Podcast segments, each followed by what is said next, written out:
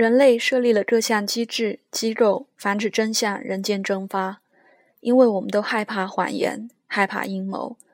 然而，其实我们要探讨的，绝对不是这些机制和机构能否真实呈现我们需要知道的事实，而是当事实出现时，我们能否承受事实的残酷。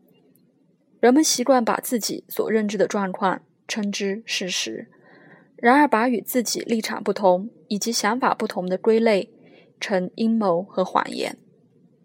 因为如此一来，事情看起来单纯许多，也省得自己还得四倍四核心处理器来面对接踵而来的资讯。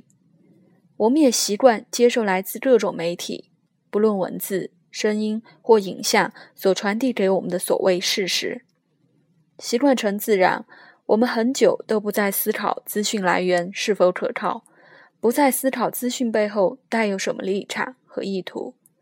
我们没意识到，原本向往自由不受控制的我们，其实已经俨然被资讯绑架和操弄。我们忘了自己才是自己的主人。我不禁想问：大家真的想要的是事实，还是想要被矫饰过，或是大部分人的事实？如今的环境促使新闻不再敢做深入探究实情，因为揭露实情所要付出的代价太大，因为事实有太多难以吞咽的细节和难堪的纠葛。当勇敢的人摊开事实要世界接受时，往往招致舆论压力、恶意抹黑，最终连勇敢的人都被迫再将事实掩盖，甚至致使自己怀疑自己。这些我们都该回头问问自己：